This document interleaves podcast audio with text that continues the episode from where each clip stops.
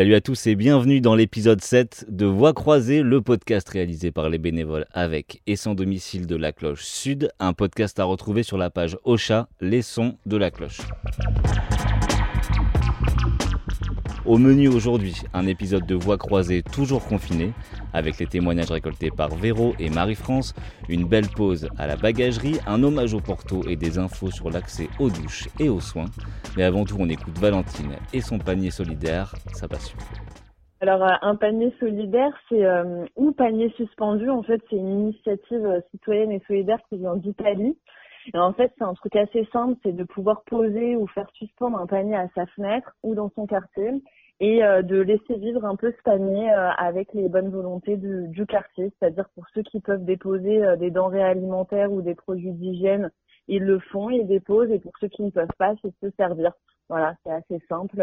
Comment mettre en place ce panier? Effectivement, tu vois, on peut pas, tout le monde ne peut pas le faire pendre à sa fenêtre. Euh, tout le monde n'a pas les barreaux ou c'est trop en hauteur. Donc nous, on, on, invite les gens à voilà à trouver des endroits pas loin de chez eux euh, ou en bas de chez soi et, euh, et essayer de, le, de, de l'attacher, de prendre un contenant le plus solide possible pour que ça tienne dans le temps. Et on invite vraiment les gens euh, du quartier à, à prendre possession de ce panier et pour ceux qui le peuvent évidemment et de le faire vivre entre voisins solidaires en fait c'est un peu le but. On, est obligé d'être dans la distanciation sociale, mais grâce à ce panier, même si on se voit pas, on se parle pas, ça crée aussi un espèce de lien euh, dans le quartier. Et c'est un peu, euh, c'est un peu le but aussi de cette initiative et pour ceux qui sont en galère, bien sûr, de se, de se servir. Voilà, donc attaché en hauteur avec une corde bien solide ou de la ficelle et un contenant. Euh, un contenant solide. Nous, à la cloche sud, on s'est porté un peu porte-parole de euh, haut-parleur en tout cas de euh, cette initiative mais en fait ça peut être tout le monde donc nous on l'a lancé vraiment pour que les gens euh, en tant que citoyens qui se sentent un peu concernés qui ont envie d'agir et qui savent pas comment agir de faire ça.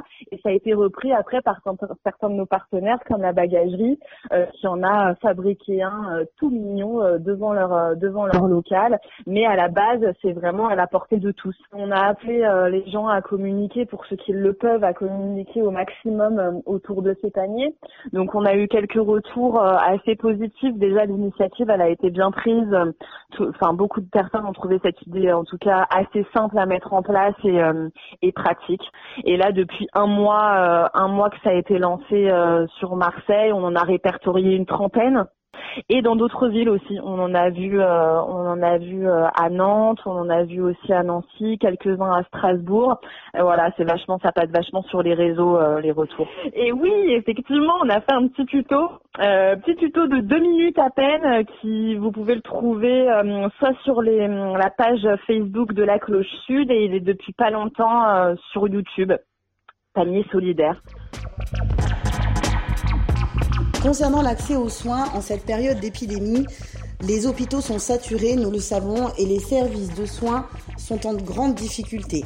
C'est pourquoi, pour les personnes sans domicile et pour toute personne qui a des problèmes de santé, un numéro vert a été mis en place, le 0800 94 66 90 gratuit, joignable 7 jours sur 7 de 7h à 22h. Ce sont des médecins qui se sont mobilisés bénévolement pour les personnes sans abri. N'hésitez pas à donner ce numéro de téléphone à une personne sans domicile près de chez vous qui pourrait être malade afin que ces personnes puissent l'orienter soit directement vers le 15, soit vers un médecin traitant ou un service de soins directement dans sa ville. Je vous rappelle le numéro, le 0800 94 66 90.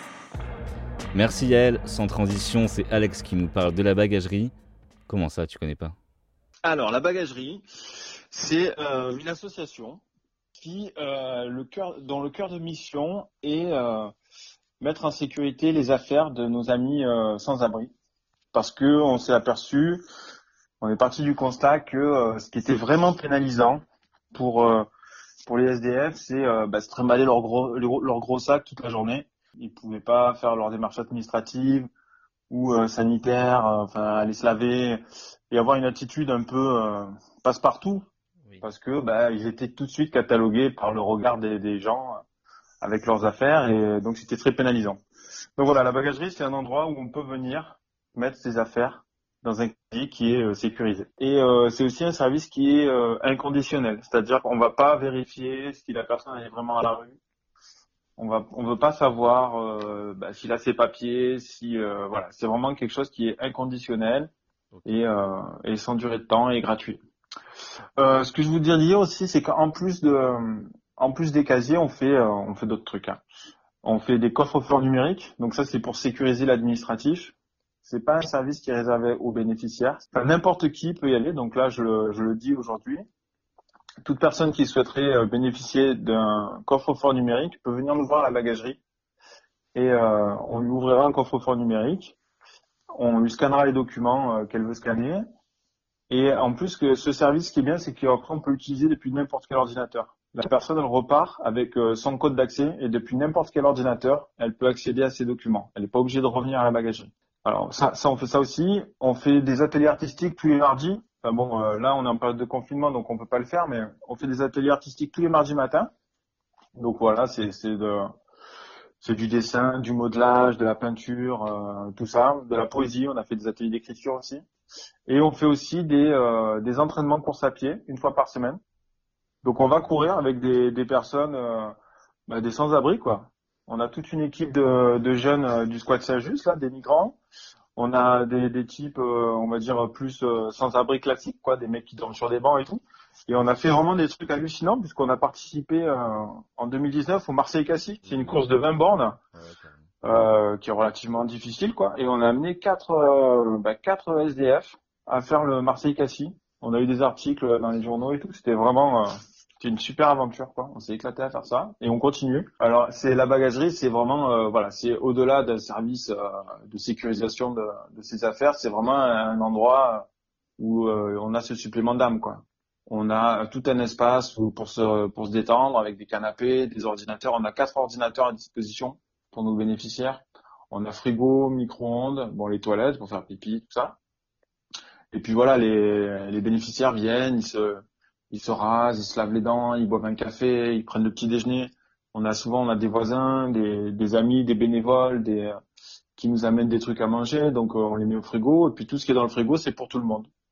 Voilà, c'est-à-dire que tu ouvres le frigo, tu peux prendre ce que tu veux. C'est euh, euh, à partager.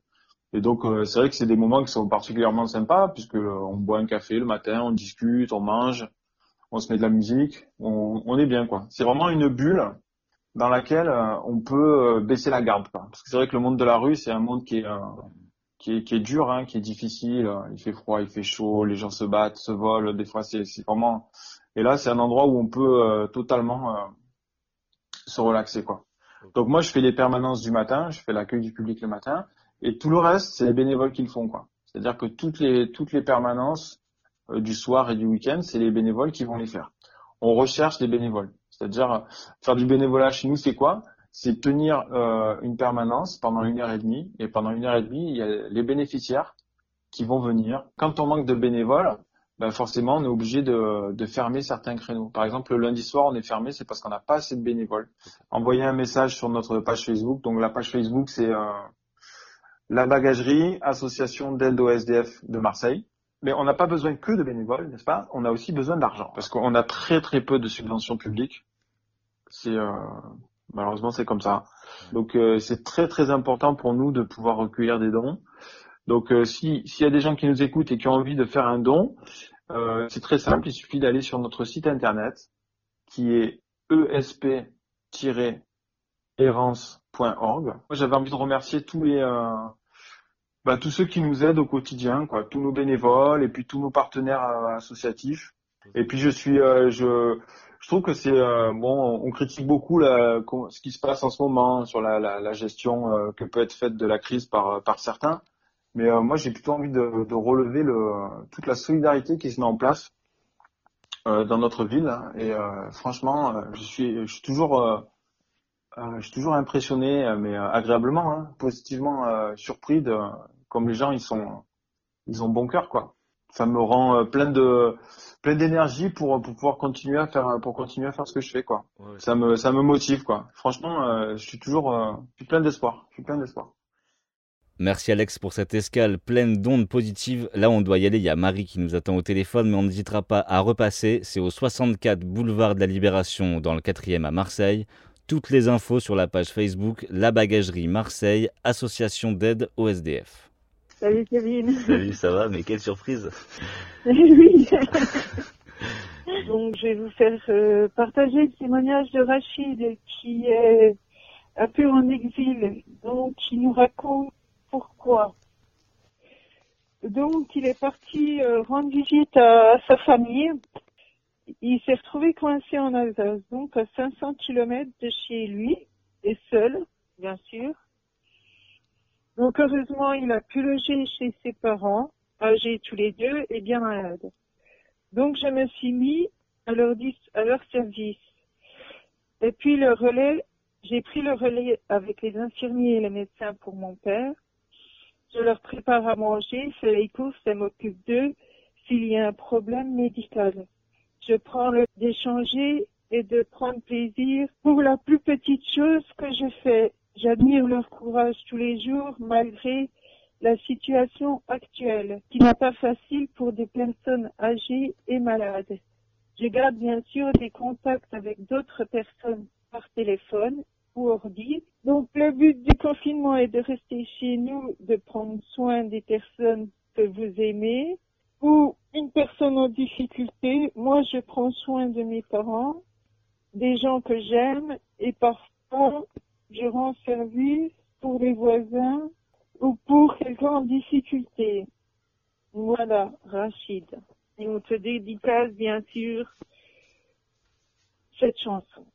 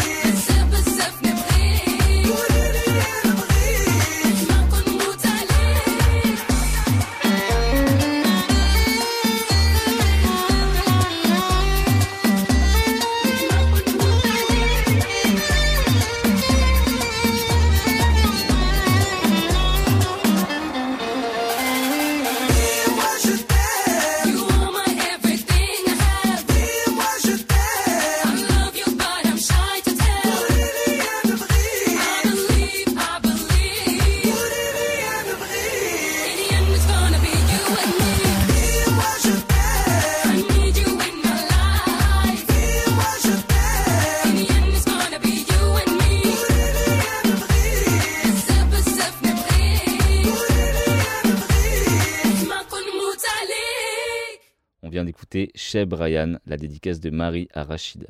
Un autre témoignage de vie confinée au micro de Véro. Bonjour Jean-Philippe. Bonjour. Alors tu vas nous parler de, ta vie quotidienne, la vie d'une famille euh, en confinement?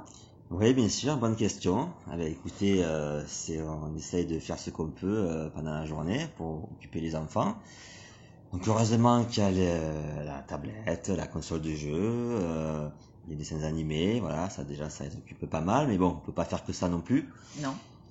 Ça serait pas bien, ce serait trop facile. Donc l'après-midi, on sort un petit peu devant la devant la, porte de la maison pour euh, faire du vélo, trottinette. Il joue avec d'autres enfants, euh, voilà, qui habitent à côté. Donc ça les défoule, on prend un peu le soleil quand il y en a. Et voilà, ça, ça fait du bien à tout le monde. Mais il y a certains jours où tu vas travailler. Oui, voilà, le soir à 20h, euh, je commence à travailler. Je suis technicien de laboratoire, donc à l'hôpital de la Timone. Euh, je vous cache pas que le soir quand je m'en vais, ça fait du bien un petit peu de couper, sortir de, de, la maison. Donc euh, je vois les collègues de travail. Qui sont très, sympathiques. Très très très sympathiques. Il y a une bonne ambiance, euh, on rigole bien, voilà. Et sinon, donc euh, dans les laboratoires en ce moment, c'est plutôt calme. Il y a moins de boulot avec cette histoire de Covid-19. Donc voilà, je suis dans deux secteurs en hématologie. Donc on analyse les globules blancs, globules rouges, euh, plaquettes, tout ça. Et puis le secteur euh, biochimie. Donc on dose euh, beaucoup beaucoup de paramètres. Bon voilà, c'est pas rentrer dans les détails. Dans le dosage de cannabis aussi, d'alcool, euh, de médicaments, ça aussi, voilà. Et donc bon voilà, ça se passe bien. Jusqu'à quelle heure? Jusqu'à 6 heures du matin. Et à 6 heures, qu'est-ce qui se passe? À 6 heures, c'est terminé. Je rentre à la maison. Tout de suite? Pas forcément tout de suite. Euh, je passe euh, faire un petit tour à la boulangerie, voilà, pour acheter euh, de quoi déjeuner. Ça, ça fait du bien. Et quand je rentre, bon ben, je me fais une petite cigarette, je prends un petit petit déjeuner, et ensuite au dodo. Voilà, je, je dors jusqu'à 13-14 heures. Je mets les bouchons d'oreille pour éviter d'entendre trop les enfants crier, parler, tout ça. voilà. Et ensuite l'après-midi, ben, c'est reparti pour un confinement. Alors que tu vas travailler. C'est pas un peu énervant ça? Bah euh, non mais ça va. C'est, je pense que je suis pas trop trop à plaindre. Il y a des gens pires que moi donc euh, ça va. Dans un, dans un appartement euh, assez grand avec toutes les commodités donc ça, ça va. Voilà. Eh bien je te remercie. De rien, pas de quoi. À très bientôt. Au revoir, merci. Au revoir. Info douche publique pour les personnes sans domicile fixe à Marseille. Depuis le début du confinement, toutes les douches en accès libre ont fermé et les personnes sans domicile se retrouvent sans accès à l'hygiène.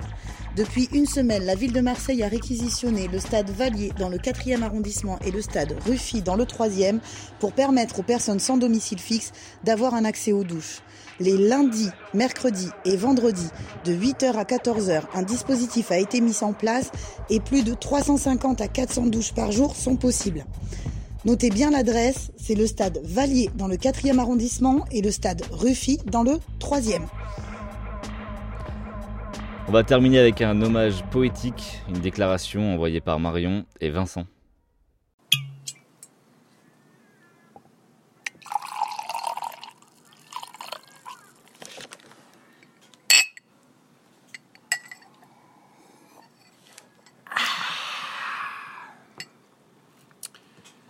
Prendre un porto.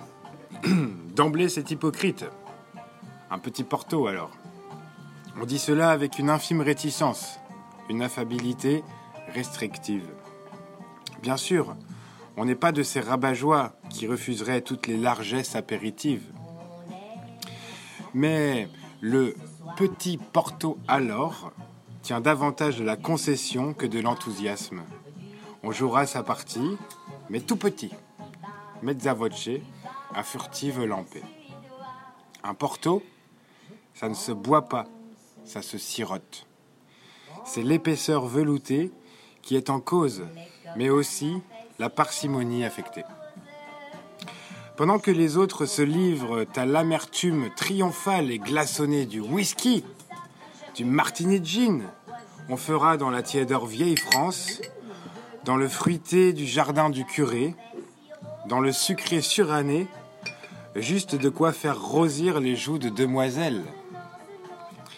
Les deux hauts de Porto gouleillent au fond de la bouteille noire. Porto, ça roule au fond d'un golfe sombre, avec un port de tête altier de gentilhombre, de la noblesse cléricale, austère et cependant galonné d'or. Mais dans le verre, il reste seulement l'idée du noir. Plus grenat que rebis, c'est de la lave douce où donnent des histoires de couteaux, des soleils de vengeance et des menaces de couvent sous le fil du poignard. Oui, toute cette violence, mais endormie par le cérémonial du petit verre, par la sagesse des gorgées timides, du soleil cuit, des éclats assourdis, une saveur perverse de fruits mat où se seraient noyés les débordements et les brillances. À chaque lampée, on laisse le porto remonter vers une source chaude. C'est un plaisir à l'envers qui s'épanouit à contretemps quand la sobriété se fait sournoise. À chaque coup de langue en rouge et noir monte plus fort le lourd velours. Chaque gorgée est un mensonge.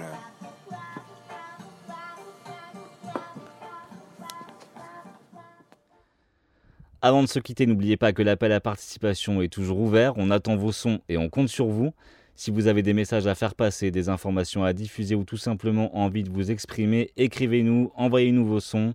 Ça se passe à voix croisée at lacloche.org, v o i x c r o i s e e s lacloche tout ou vous pouvez aussi nous contacter via la page Facebook La Cloche Sud.